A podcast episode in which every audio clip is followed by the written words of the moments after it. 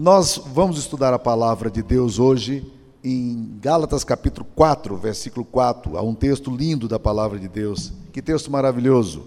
Diz aí: Vindo, porém, a plenitude do tempo, Deus enviou o seu filho, nascido de mulher, nascido sob a lei, para resgatar os que estavam sob a lei, a fim de que recebêssemos a adoção de filhos. E porque sois filhos, enviou Deus ao nosso coração o espírito do seu filho que clama Abba Pai. Queridos irmãos, o nascimento de Jesus foi cuidadosamente preparado por Deus. Você pode observar isso primeiro por, pela quantidade de profecias que existem do Antigo Testamento para o Novo Testamento. Eu me lembro uma vez, num pequeno estudo, é, lendo com uma pessoa que tinha, estava começando a conhecer o Evangelho, e eu li o texto de Isaías, capítulo 53. Falava sobre a morte do servo sofredor. E essa pessoa estava ouvindo a narrativa e de repente eu falei: gente, vocês sabem que esse texto foi escrito 600 anos antes do nascimento de Jesus? E aquela pessoa levou, levou um choque, surpresa com aquela informação, porque ela disse: Pastor, eu achava que era alguém que estava olhando ali a morte de Cristo e descrevendo. Pois bem, a morte de Cristo, a vida, vinda de Cristo foi cuidadosamente preparada pelo Pai. Podemos observar pelo número de profecias e pelas profecias específicas que temos. Por exemplo, Jesus haveria de nascer de uma virgem. Por exemplo, Jesus haveria de nascer em Belém, da Judéia, uma cidadezinha inexpressiva. É fantástico considerar essas coisas. Quando você vai para o Novo Testamento, você vê algumas outras observações curiosas. Por exemplo, o apóstolo Pedro, ele faz questão de dizer o seguinte: olha, foi a respeito dessa salvação que os profetas indagaram e inquiriam, e eles queriam descobrir com precisão quais as coisas e como seriam as coisas relacionadas a este evento. Mas a eles foi revelado que não para eles, mas para vós outros, seria manifesto o Filho de Deus. E o apóstolo Pedro está dizendo exatamente isso: olha, os profetas queriam saber os detalhes. Eles sabiam que alguma coisa maravilhosa estava para acontecer, mas eles não tiveram acesso a essa informação. E, ele, e o apóstolo Pedro vai além, ele diz o seguinte: coisas essas que os anjos anelam perscrutar. Os anjos também queriam saber. Havia um certo frisson no céu. Os anjos estavam querendo descobrir o que é que estava acontecendo que era tão especial. O apóstolo Paulo vai escrever em Efésios capítulo 3 de que este é o mistério de Deus oculto em Cristo que a mim foi revelado. Que Deus estava em Cristo reconciliando consigo mesmo o mundo o apóstolo Paulo está dizendo, é um mistério de Deus. E esse mistério de Deus foi guardado a sete chaves, de tal forma que ele surpreendeu até o reino das trevas. Há uns dias atrás eu falei sobre isso aqui, sobre as surpresas do Natal, e fiz questão de frisar isso aí. Pois bem, agora em Gálatas capítulo 4, versículo 4, olha que coisa interessante. O Espírito de Deus diz aqui: Vindo, porém, a plenitude do tempo, Deus enviou o seu filho, nascido de, de mulher, nascido sob a lei. Existem dois termos aqui que a gente precisa tentar que são muito importantes. Primeiro, quando veio a plenitude do tempo. Segundo, o próprio termo tempo. Porque existem dois termos no grego para tempo. Existe o termo cronos, daí vem o termo cronologia em português, né? É alguma coisa que se mede, alguma coisa que se calcula, alguma coisa que se coloca na agenda, é uma coisa que você olha no relógio, né? Isso é, isso é cronos. Mas o apóstolo Paulo, inspirado pelo Espírito Santo, ele não usa cronos aqui. Ele não está falando de um tempo humano que pode ser mensurado pelos homens. Ele está falando de um tempo que se reporta à eternidade, porque está falando do kairos, é o outro termo que se usa em grego. E o kairos tem uma dimensão de que é alguma coisa que transcende a história humana e vai para o nível da eternidade. O que o texto está falando aqui é que quando Deus é, é, quando chegou o tempo de Deus, a hora de Deus, a oportunidade de Deus, Deus então mandou seu filho Jesus. O outro termo que aparece aqui é o próprio, o próprio termo plenitude, porque a ideia do, de plenitude é a ideia de, é, do pleroma, que, apare, é, que aparece no grego o termo pleroma, que dá a ideia de alguma coisa que, se completa. Por exemplo, vocês já devem ter brincado com a ampulheta, né? virado a areinha para cima ou para baixo. Quando você faz isso aí, ela vai algumas vão bem rápidas, outras vão mais devagar, mas chega um determinado momento em que faz assim, acaba a areinha que estava em cima desceu toda. Você nessa hora aí é exatamente a hora do pleroma, é a hora da plenitude, acabou. É como se Deus dissesse: a hora é agora, esse é o meu tempo. E agora, então, vindo, porém, a plenitude do tempo, Deus enviou o quê? Seu filho, nascido de mulher, nascido sob a lei.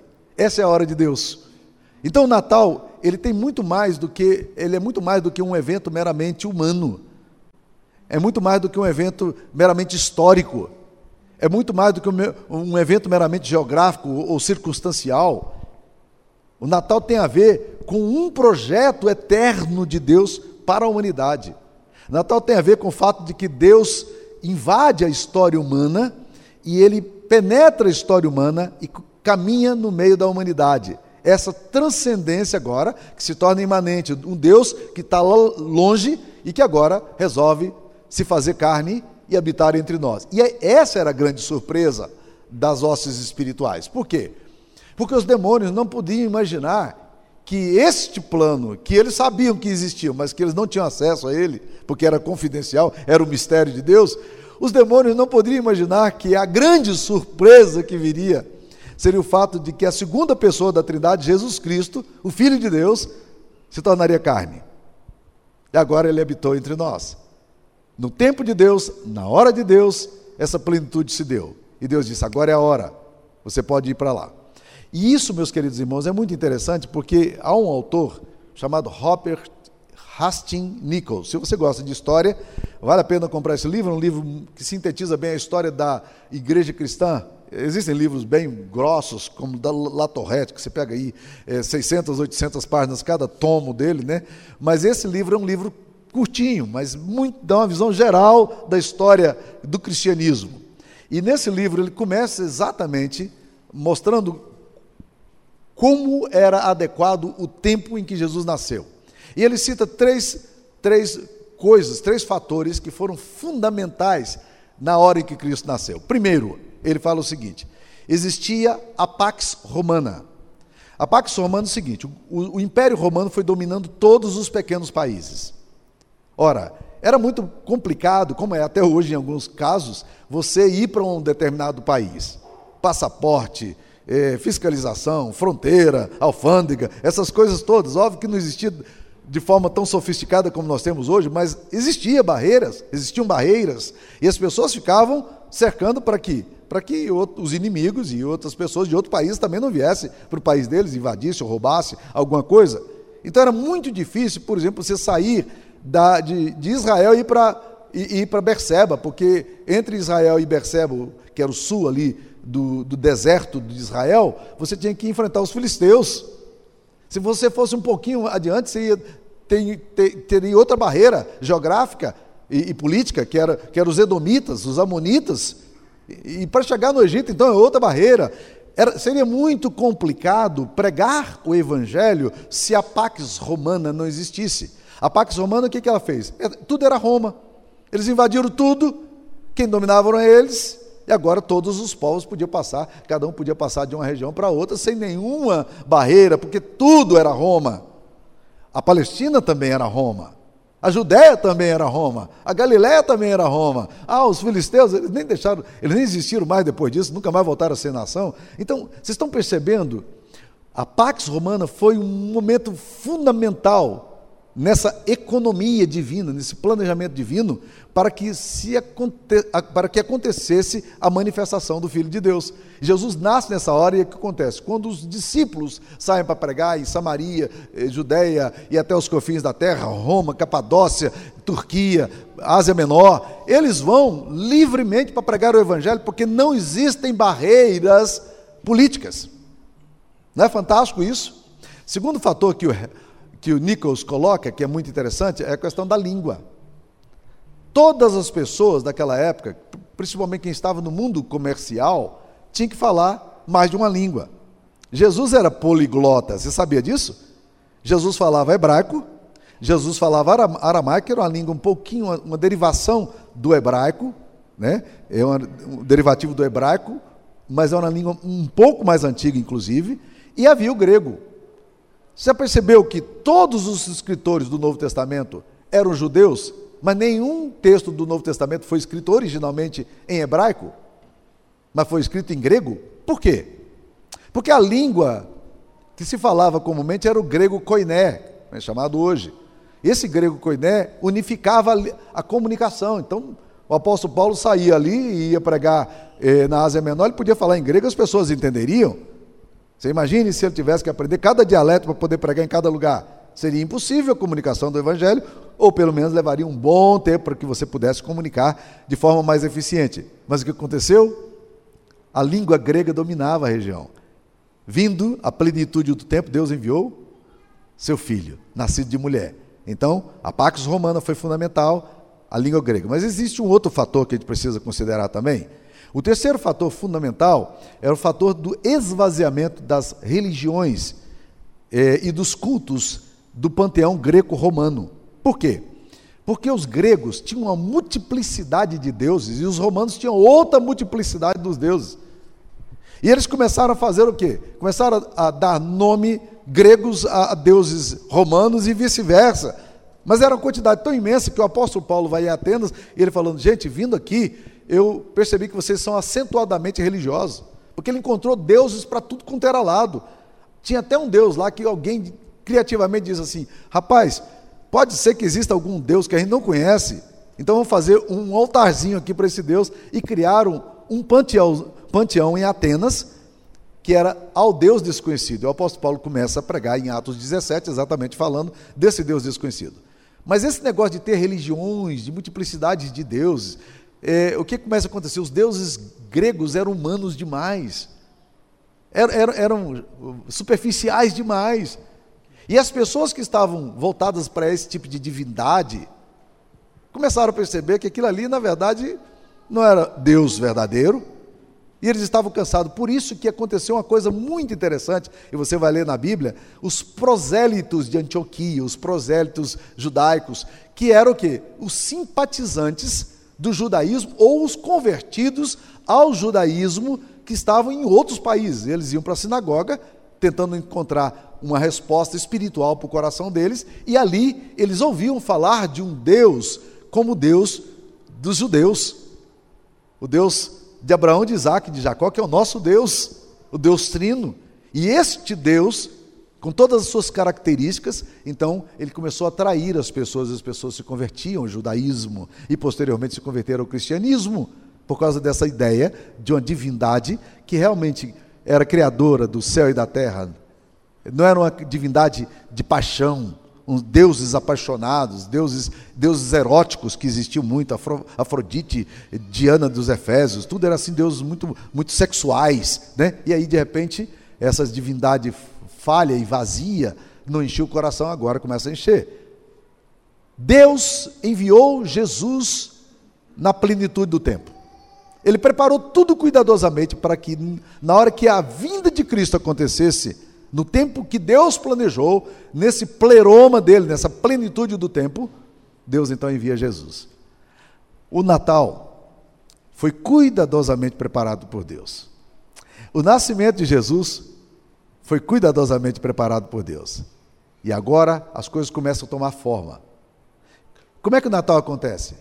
Uma das primeiras coisas que a gente vai aprender é que o Natal vai acontecer num contexto de absolutamente naturalidade absoluta naturalidade. Por quê?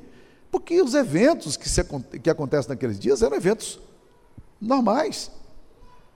Assim como foi nos dias de Noé, que as pessoas se casavam e se davam em casamento, e assim como será na vinda de Jesus, e Jesus falou sobre isso, assim era também no dia do, nos dias de nascimento de Jesus. Um maluco lá decreta que todas as pessoas deveriam recensear-se. Você imaginou como era o recenseamento naquela época? Não era que as pessoas iam na sua casa e faziam o cadastro seu. Você tinha que sair da sua casa e ir lá para o seu país, para o seu estado. Eu teria que voltar lá para a belíssima cidade francesa de onde eu nasci, Saint-Marie de Mutam, Santa Maria do Mutum, lá no interior de Minas, né? Então eu teria que voltar para lá para me cadastrar e dizer assim, olha, sou cidadão brasileiro. Já imaginou que loucura, né? E aí o movimento, a rota de movimentação era muito grande, mas o desgaste também muito grande. Maria está grávida, mas tem que ir acompanhando o marido agora as coisas são complicadas. Quem é que colocou isso no coração daqueles homens para fazer o recenseamento. O Espírito de Deus coloca. E os homens agora começam a fazer o que Deus quer que eles façam. Ah, tem um grupo de místicos lá do Oriente. Já ouviram falar desse grupo? A gente fala dos três reis magos. Já ouviram falar deles, né? Certamente. Eles não são três e nem são reis. A Bíblia não fala que eram três e a Bíblia não fala que eram reis, tá? Então, nós não podemos inferir. O que a Bíblia diz é que eles, a gente infere que eram três porque eles entregaram três presentes, mas não diz a Bíblia que eram três. Eram os reis, é, eram os magos, na verdade, que a Bíblia usa. A palavra mago é magoi. Está mais para Paulo Coelho, né, para místicos, né, do que para qualquer outra coisa. Eram homens que viviam em laboratórios, estudando astronomia, estudando astrologia, estudando químicas, tentando fazer transformar a, a, a, as coisas, pedras em ouro, aquela coisa de alquimia. Eles viviam estudando, eram estudiosos, mas eram meio ligados a essa, essa coisa mística. Né? E aí, de repente, eles estão lá um dia, homens antenados, ou pelo menos tentando ser antenados com o universo espiritual, de repente aparece uma estrela estranha um astro estranho, uma luminosidade diferente. Eles dizem, isso é um sinal. E eles vão sendo imbuídos dessa coisa, de uma convicção, e eles não tinham profecia. Eles não eram judeus, eles moravam, sabe onde? No Iraque. Eles estavam na Babilônia. Nós estamos falando aí, gente, de 700 a 900 quilômetros no deserto. Ah, isso é viagem fácil, né? Você pega o voo aqui para São Paulo, uma hora e quinze está em São Paulo. Vai fazer essa viagem no deserto. Nós estamos falando aí, meus queridos irmãos, se é uma viagem com um grupo maior, se são comerciantes, comerciantes fazem isso aí com 40, 50 dias, mas se é com um grupo maior, você está falando de quatro a seis meses, esses homens estão seguindo uma estrela. Deus preparou tudo. E ele chega exatamente na hora, vindo a plenitude do tempo, Deus enviou seu filho nascido de mulher. Então, o kairós de Deus acontece. Na hora que a ampulheta de Deus virou e o tempo chegou, Deus diz: é agora. E não há ninguém que possa impedir isso aqui. Mas o texto vai dizer algumas coisas interessantes. Qual a consequência do nascimento? O que, que o nascimento faz para nós? Olha o versículo, versículo é, 5 de Gálatas, Gálatas 5, 4, 5. Logo em seguida, Gálatas 4, 4 fala: Vindo, porém, a plenitude do tempo, Deus enviou seu filho, nascido de mulher, nascido sob a lei. Para, aí vem o objetivo. Por que, que Jesus nasceu? Qual foi a razão de Jesus vir morar conosco, de Deus vir morar conosco? Qual é a razão do Natal?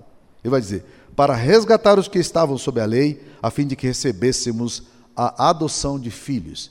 Então, dois, dois propósitos aqui bem claros. O primeiro, é, Jesus veio para resgatar os que estavam sob a lei. O que, que é isso? Deixa eu tentar traduzir isso aqui para um, para um goianês mais fácil da gente entender. Porque quando a gente fala assim, os que estavam sob a lei, você vai dizer, eu não estou, eu não, sou, não estou debaixo da lei. O que está acontecendo aqui é o seguinte: é que o povo judeu tinha a lei de Deus. E eles eram julgados de acordo com a lei. Mas toda vez que colocava qualquer judeu, ou que se coloca qualquer homem debaixo da lei de Deus, sabe, sabe qual é o resultado? Condenação. Ninguém é suficientemente bom para chegar diante de Deus com seu com suas credenciais e com seu currículo e dizer: Deus, o senhor deve estar encantado aqui com o meu currículo espiritual porque eu fui muito bom. O que a Bíblia está dizendo aqui é o seguinte: o esforço humano não é suficiente para Deus, Deus vai te resgatar dessa tentativa sua de autojustificação. A sua justiça própria, aquilo que você acha que você pode apresentar a Deus, que é a coisa mais maravilhosa que você tem, seu currículo mais perfeito, que você está mesmo apaixonado por você.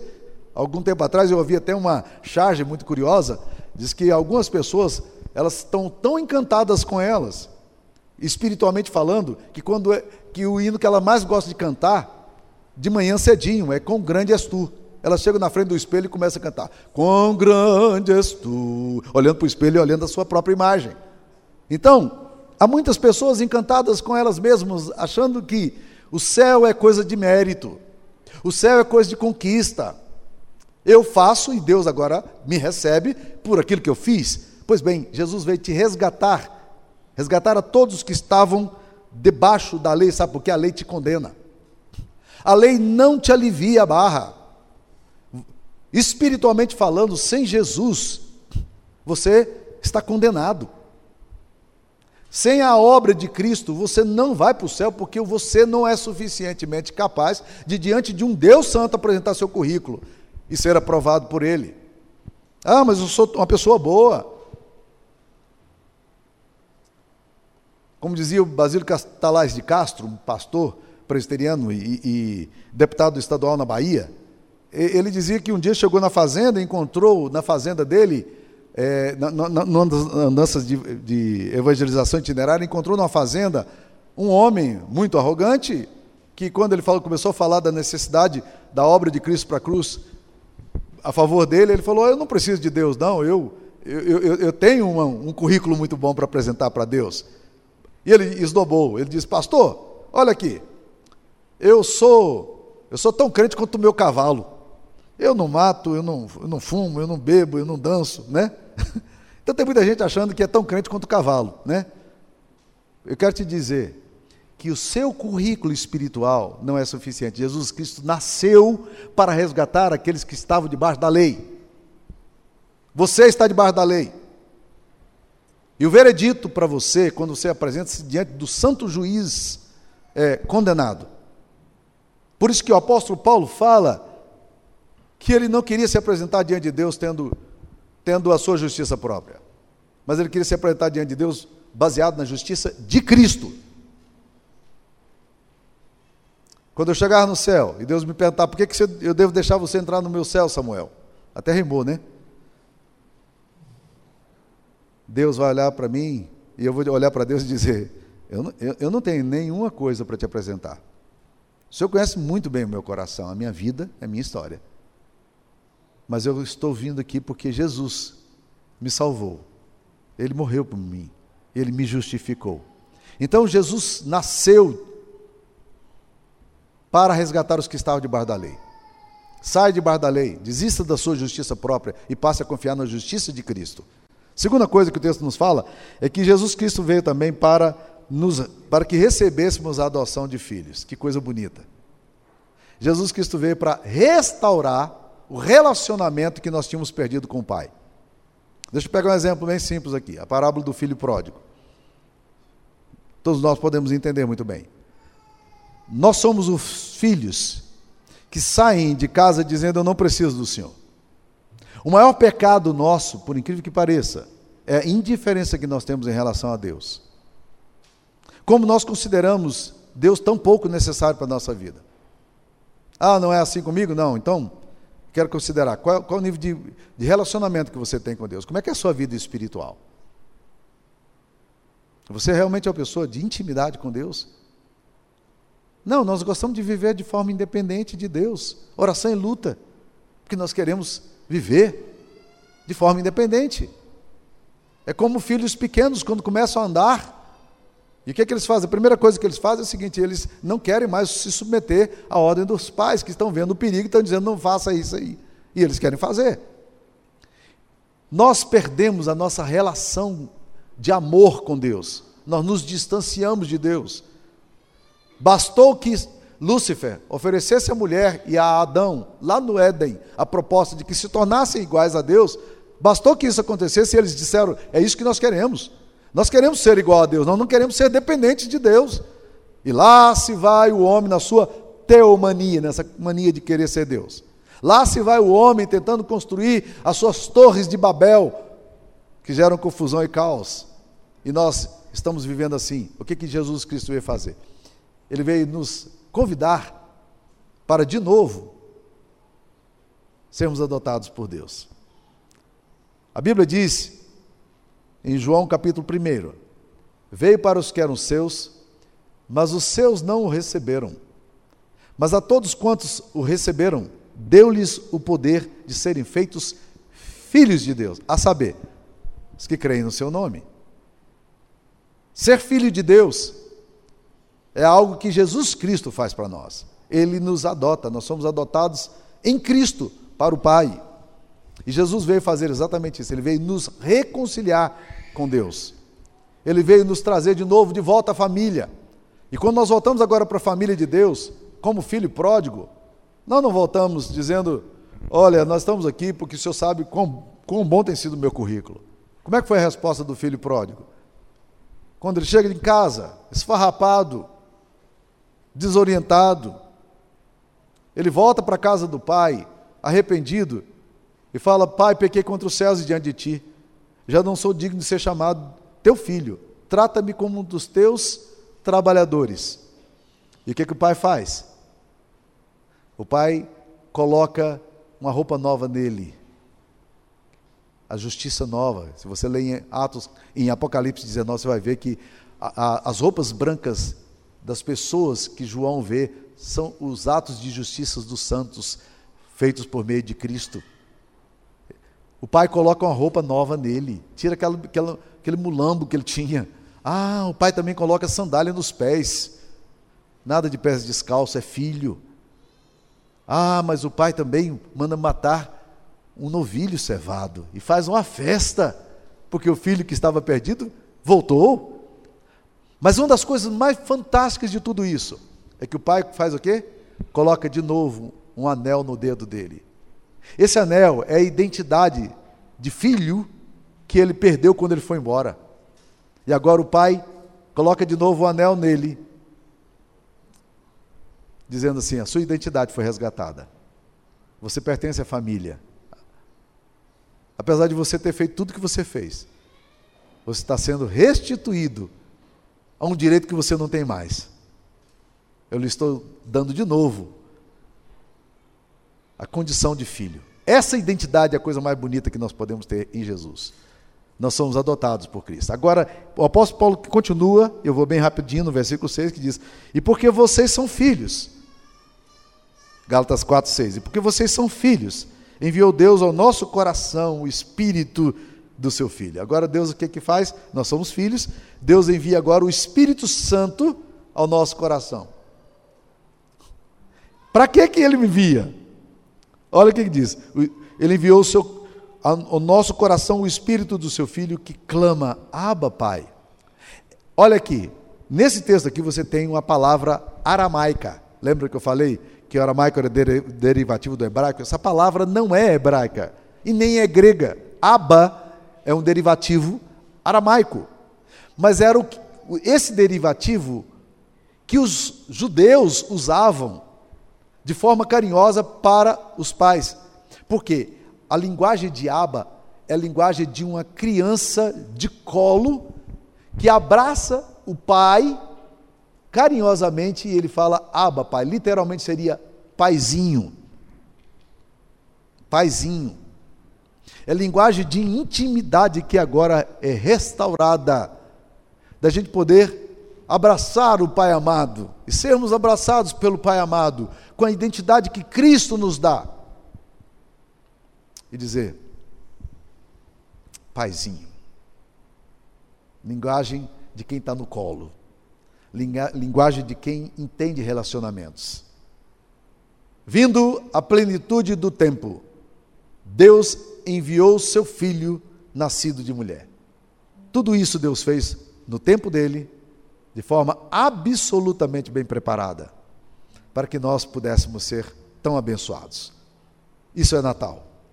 E nós precisamos entender essa verdade. Em nome de Jesus. Amém. Vamos orar.